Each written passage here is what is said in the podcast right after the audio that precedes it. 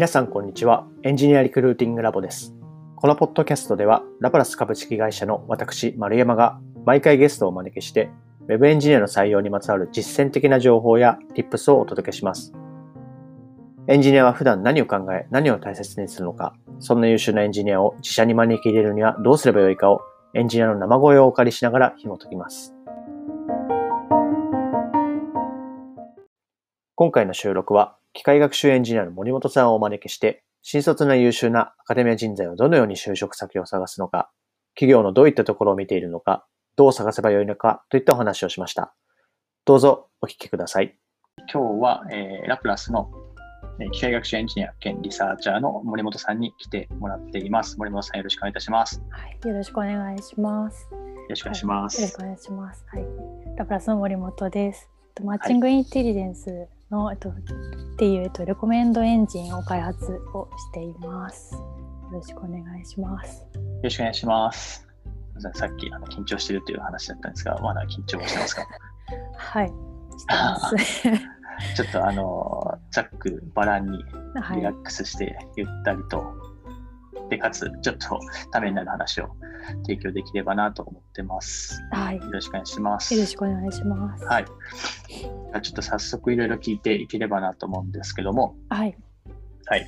えっと、森本さんは、あの、新卒で、あの、ラプラスに入社されてると思います。あの、ナイストですね。奈良、奈良先端大、はい、はい奈良、正式名称なんて言うんでしょ奈良先端科学技術大学院大学です。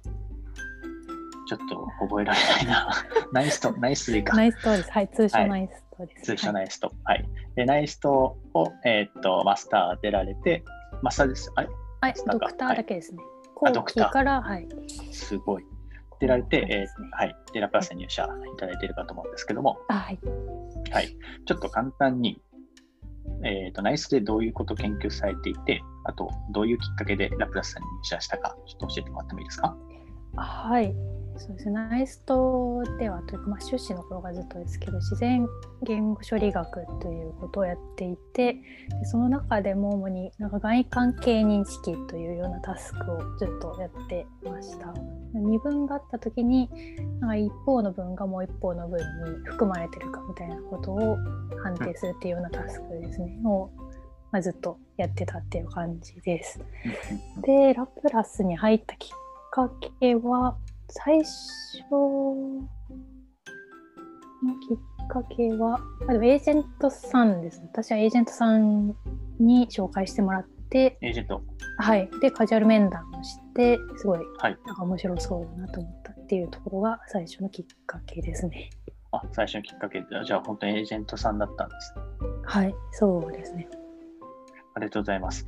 結構、新卒でエージェントさん経由で、なんかその就職先が決まるって、あの、イメージ、僕は文系学部卒なんで、あの、あまりイメージがなかったんですけど、はい。なんか周りとか見てもそう結構多いケースなんですか？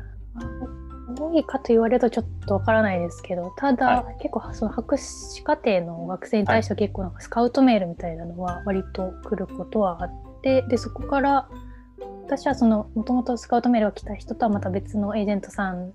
だったんですけどそのラプラスのきっかけは。なんですけど、まあ、でも最初にそのエージェントに触れたのはスカウトメールみたいなところをもらったところからですね。えでー、した。もうそれがその博士課程の人特化したようなエージェントなんですか？えっ、とですね、それはでも機械学習エンジニアを探してるみたいな感じで、研究とか、まあ、ちょっともうちょっと研究寄りの人を探してますって感じで、でちょうど多分卒業タイミングとかの人たちに、まあ、送ってるのかなっていう感じでしたね。えー、え、どこで見つけていくんだろう？メールアドとか。あー私の場合は多分なんかホームページじゃないですけどなんかいやなんか1枚ページみたいな本当にめっちゃ簡素なものがあるんですけどなんかそこをはい。多分見て、見つけてくれたみたいでそこからでしたね。そこの内容のえー。研究内容とかを見てくれて、ではい。新言語処理やってるんだったらっていう感じでメールをもらいましたね。えー、レジュ、まあ、レジュメ、ポートフォリオみたいなのが。はいはい、うんうんえー、え、ということは、ラプラスがそのエージェントにあの探してくださいとお願いしてたのかいやなどうなんだろそことはまた別な気はしますね。ででも、そのエージェントさんがラプラスを紹介してくれた。エージェントさんが紹介してくれたところはあります。はい。それはまた別で、そこまでなんか詳しく見てくれたっていう感じではなくて、その大量に提案してくれた中で一つラプラスがあったっていう感じです。そあ、なるほど、なるほど。そういうことか。はい、最初のスカウトとはまた別のはいはいはい。ところのエージェントなんですね。それがきっかけでエージェントさん、はい。まあ、エージェントの方々と話すようになあ、って、そうですね。エンジェットっていうのがあるんだっていうのを知ってい感じですね。はい。なるほど。ありがとうございます。よかった、この縁が今あって。あまたとある企業の中で選ばれてよかったです。はい。えー、あで、えーっとですね、ちょっとテーマを冒頭に喋るの忘れたんですけど、あのはいはい、あまあ、でもテーマちょっと後からあの別の音声ファイルに付け足しておきます。大丈夫です。はい。はい。で、えっと、まあ、テーマとして、あの、そうですね、えっと、新卒で、えっと、まあ、特に、あれか、博士、博士課程の人が、えー就職するということ。と、あとは、まあ、スタートアップに、えーっと、新卒で取り込むということみたいなところをちょっと、特に聞いていきたいんですけど、はい。えーちょっとスタートアップの文脈で、えー、と森本さんが入った時って、うちはまだ 10, 10名、20名いかないぐらいでしたよね、多分そうですね。あちょうど20名、ちょっと超えたくらいだったかもしれないまあ、20名前後ぐらいですよね。ぐらいだったと思います。はいそれは何かその思わなかったんですか？その、この規模大丈夫かみたいな。不思議とそこは全然感じてなかったんですよね。ななんでかわからないんですけど、はい。はいそうですえね。ー、他、なんか、そのどういう候補があったんですか？その、ああ、えっとはいですね。就職先っていうか、そのはい検討している先としては。他はですね、まあ、はい同じく、その同類系の、まあ、スタートアップみたいなところも、まあ、まあ、ふなんでしょうね、いくつかあったりはしたんですけど、それはいだけじゃなくて、最初はでも本当に大企業の研究所みたいなところをはい。結構見てましたね。なるほど。はいじゃあ結構企業規模はかなり問わずいろいろ見ていて、そうですね最初はでも完全に大企業みたいなところをずっと見ていたんですけどスカウトメールが来はいた後とかからちょっとずつなんかいろんなところを見たっていう感じです、なるほど。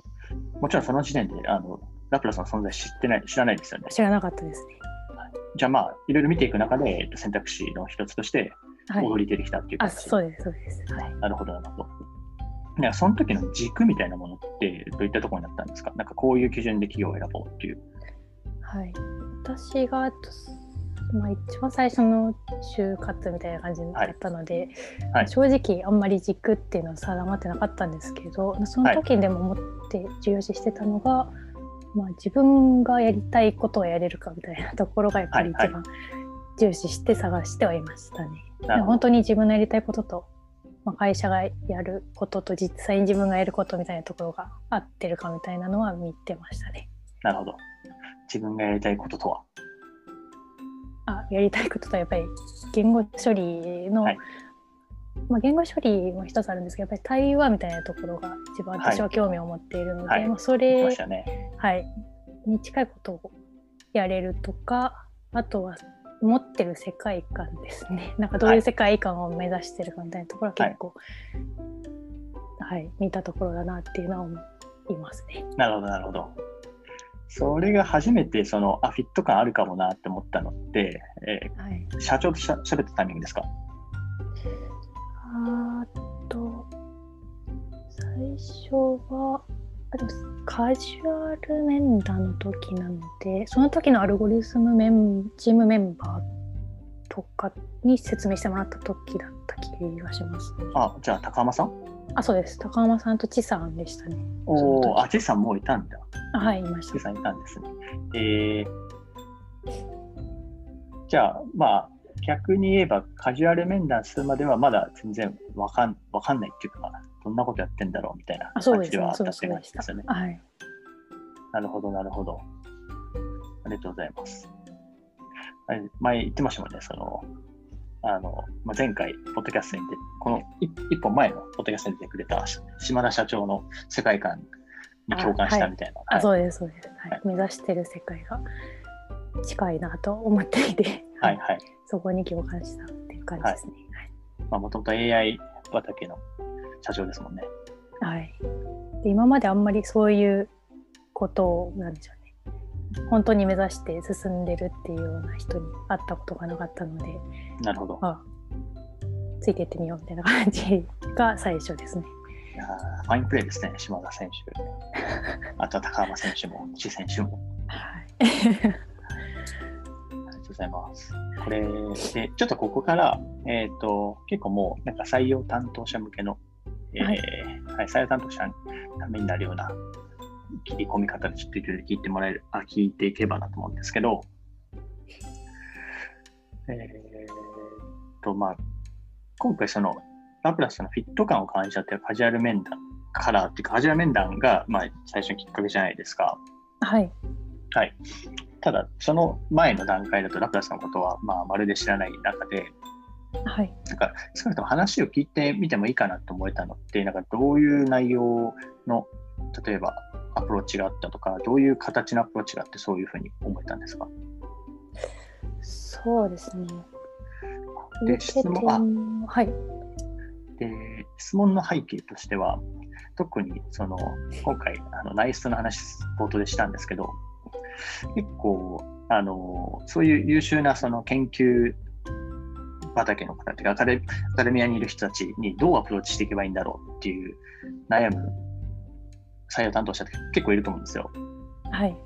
はい。で、彼らになんかどういうふうな形で、どういうようなアプローチをしていけば、えーまあ、良い接点が築けるのか、もしくはそのその会社のことを知ってもらえるのかっていったところをちょっと掘り下げていければなと思っていあはい。ます。はい。はい。森根さんの場合は、なんかどういうアプローチ、まあ、スカウトか。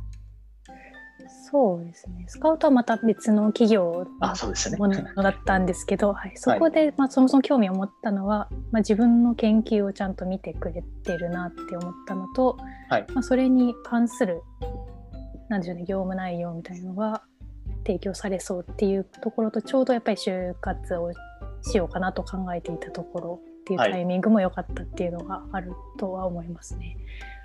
あとでもラプラスの情報を見た時に、あはい。カジュアル面談を受けてみようかなって思ったのは、はい。えっとですね、ちょっと具体的に何を見たかを忘れたんですけど多分その時3年前。のミッミッションかわからないですけど目指してるものみたいなところとかうんうん。だった気はしますね。なんか本当に数がいっぱいバーッと提案された中で、はい。まあ、ここがいいかもみたいな感じで数件選んだ中に入ってたっていう感じなのでうんうん。そうですね。何。だったかな。あでもやっぱ。なんだろうな。他と比べて、あ、もしかすると他と比べて、やっぱ新卒で私はその入っていくので、はい他と比べて年収が高いみたいなのは一つあったかもしれないですね。今考えある、と。なるほど、なるほど。はい。と、あとは、給与レンジが、あれか。ちょっと違うっていうのはあったかもしれないですね。はい。はい。なので、そうスタートアップはそこが結構強みなのかもしれないとか思ったりはしました。確かに。はいなん。か、その給与のテーブルはその新卒と中途で、あの、いい意味で分かれてないですよね。はいはい、スタートアップの場合は。そ。はい。はいそこが、まあ、ミッションとかの次に惹かれたかもしれないですね。なるほど。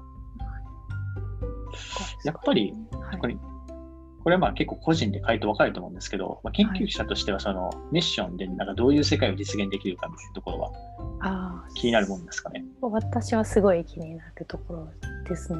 まあ、そうですよね。はい。で、それに対して自分の研究の成果がどう貢献、はい、どうい、はい、はい生かされるかみたいなところ。なるほど、なるほど。ラプラスの場合は結構そこが、なんだ明確だったんですかね。それとも、その、明確というよりかは方向性が合致してたっていう感じ？あそうですね。方向性が合致しているのと、あと、まあ大手だとやっぱり研究は研究機関としてあって、そこからはい実際のシステムに落ちるまでは結構長いみたいなことがあるはい。っていうような話とかも割と,、えーとそのまあ、面接とかで聞いたりはしていたので、はいそこを考えた時になんかもうちょっとなんでしょうね実用的なんじゃないですけど社会にすぐインパクトが出るようなところに行ってみたいなみたいなところがちょっとあったのでなるほど。っていうのもありす。ますね。はい、なるほど。じゃあ、自分のその研究、まあ、研究による貢献が結構近かったり、手触り感があったり、あそうですねそういったところがイメージできたっていう感じですね。はい。どっちかというとそっちを多分私は好んでいたっていう感じですね。周りの同期とか見渡してどうでした？ああ、そうですね。もう結ほぼ周りはいや、ほぼ、あそうですね。まあ、でも基本的に大手のやっぱりき研究機関に行くっていう人が多いですね。なるほど、なるほど。はい。多くて。もうあとは割と私の時の同期というか、まあ、その世代で就職していったっていう人は、やっぱり言語処理をやっているところはどんどん行っていて、ウェザーニュースとか意外と、あ、企業目指してよかったかわからない大ですけど。はい。とかが結構多かったですね。あとやっぱりなんか企業にとのコネクションがあるところがやっぱりどんどん行ってるって感じですね。あれですね。あの研究室と企業のパイプあるっていうのはそういう話ですね。あ、そうです、そうです。はい。それも推薦で決まっていくって感じですもんね。そうですね。推薦とかコネみたいな感じですね。で、決まっていくって感じです。はい。なるほど。なんか森本さんがわかるかわからないんですけど、なんかもう結構その太いパイプとかってあるじゃないですか、きっと。はい、はい。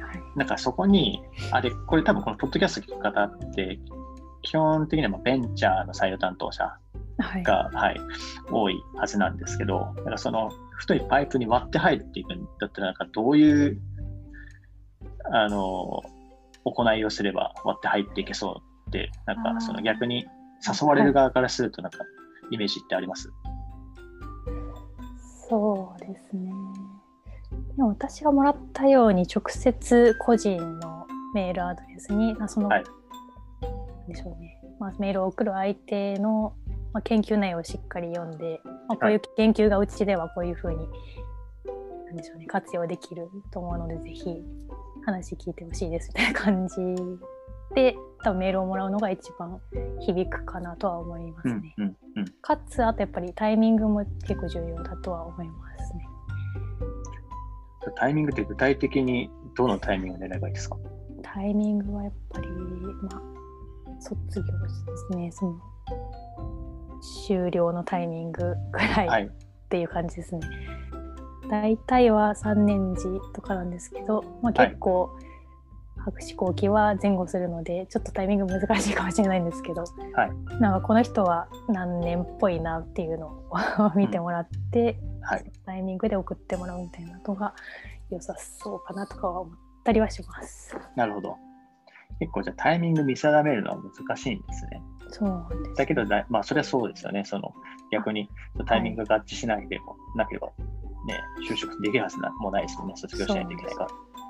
あとそれかもう早い段階でなんかアプローチかけたいとかがあればなんかインターンどうですかみたいな感じで手伝ってもらえませんかみたいな感じのアプローチもありかもしれないとは思いました確かに、インターン、あれ、森本さんってインターンしてましたか私は別の方ですね別の企業でやってましたねなるほど。じゃあ、基本、まあ、博士課程の人って、結構、みんなインターンもする？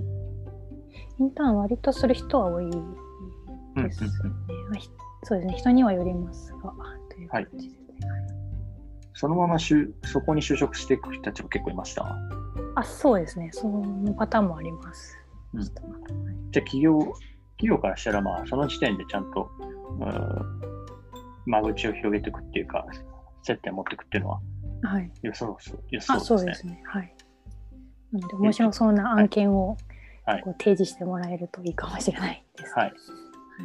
え、どんなインターンしてたんですか？私はですね、NTT で、はい。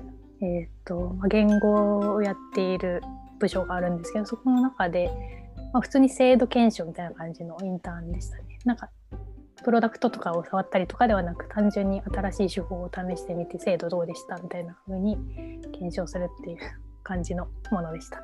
えーそれどうやって知ったんですか？あそれはコネクションがあった感じですね、研究室に。はい。研究室、あじゃあ、まあ、いや今年もなんか NTT さんからこういうインターン来たけど誰かやる？っていう、そんなあ、まあ、感じ。そういう感じですね。はいまあ、結構そこに持って入るのは難しいのか。そうですね。そこは難しいかもしれないですね。まあでも、なんか魅力的で、その研究してる人にとってチャレンジングなものであれば、はいはい。全然検討しうるって感じあ、ですかそうですね。はい。うん自身の研究にすごく関連して、かつ論文とかに書けるのであればもっといいっていう感じですね。ああ、なるほど。はいじゃあ結構その、なんかインターンとしてその業務を切り出すとか、はいそういったなんかプロジェクトとして切り出すみたいな場合は、その働いてくれる人がその論文に書けそうかどうかみたいなところを気にした方が良さそうですね。そうですね。それはあるといいと思います。なんか、ざななんて言うんでしょう、あの、データの前処理だけお願いしますみたいなのは食いつかないですもんね。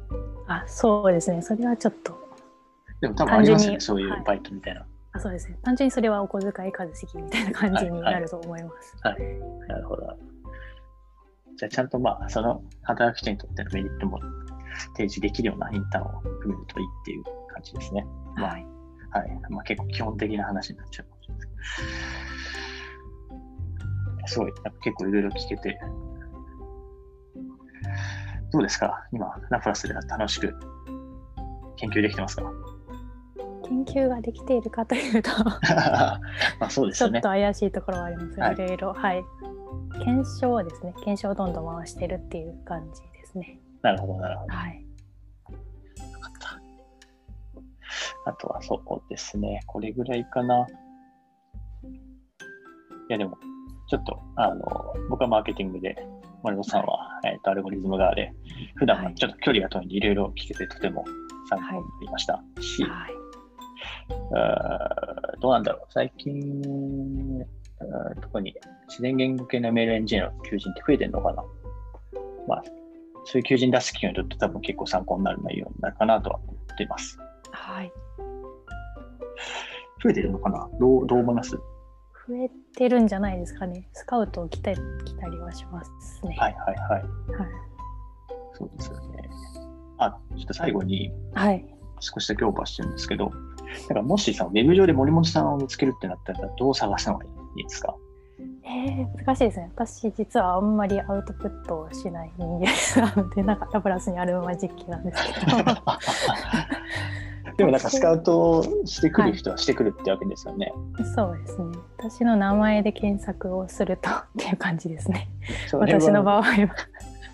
え、なんか、でもそれは多分やっぱり学会とかで名前を見たりとかですかね。発表してる人の名前を検索したり。とかから来るのかなとか思ったりしますね。学会ですね。はい。学会とか、あと、なんだろう、ウェブに転がってる論文とかになるのかああ、そうですね。それはあり得ますね。な。はいはい。はい。企業でやりたいタスクとか。で探した時の論文の、えっと、主に書いてる人ですね。第一著者とか。うんまあでも、それが一番真っ当ですよね。その、あの、採用の仕方というか、人の探し方としては、あそうですね。こういう、こういうイシューというか、これを解決したくて、それを解決できそうなことを書いている人がいて、その人を誘うっていうのまあが確かに。極めて真そうっ当なですねはい。気はするんで、そう考えて研究者を、あの、ちゃんとその研究内容を理解した上で誘ってあげるっていうのが、なんかもう採採用の原点なんじゃないかなと、はい。今感じました。はい。はい。ありがとうございました。じゃあ、この辺りで終えられればと思うんですが、いかがでした、はい。緊張はあまり、緊張はずっとしてましたね、結局。いという感じです。じゃあ、今度はスプラトゥーンのっていうテーマで撮りましょう。はい。はい。あ違うか。あつ森か。た。あつ森の方がいいです。はい。そうですね。はい。はいじゃあ、今日は、えっ、と、機械学習エンジニアの森本さんに来ていただきました。ありがとうございました。はい、ありがとうございました。はい。